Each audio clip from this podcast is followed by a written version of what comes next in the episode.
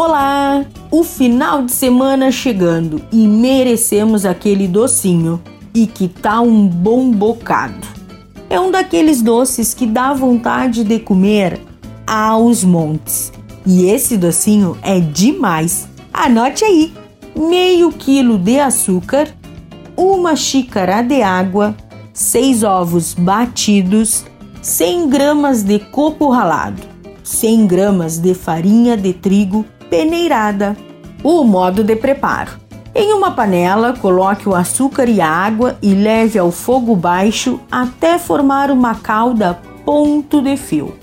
Deixe esfriar um pouco, então junte os ovos batidos, misturando tudo. Comece adicionando o coco ralado e a farinha também. Não esqueça, passe na peneira e misture muito bem.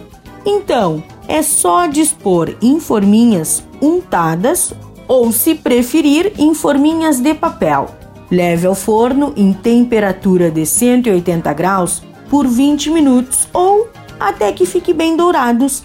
Fácil, não é mesmo?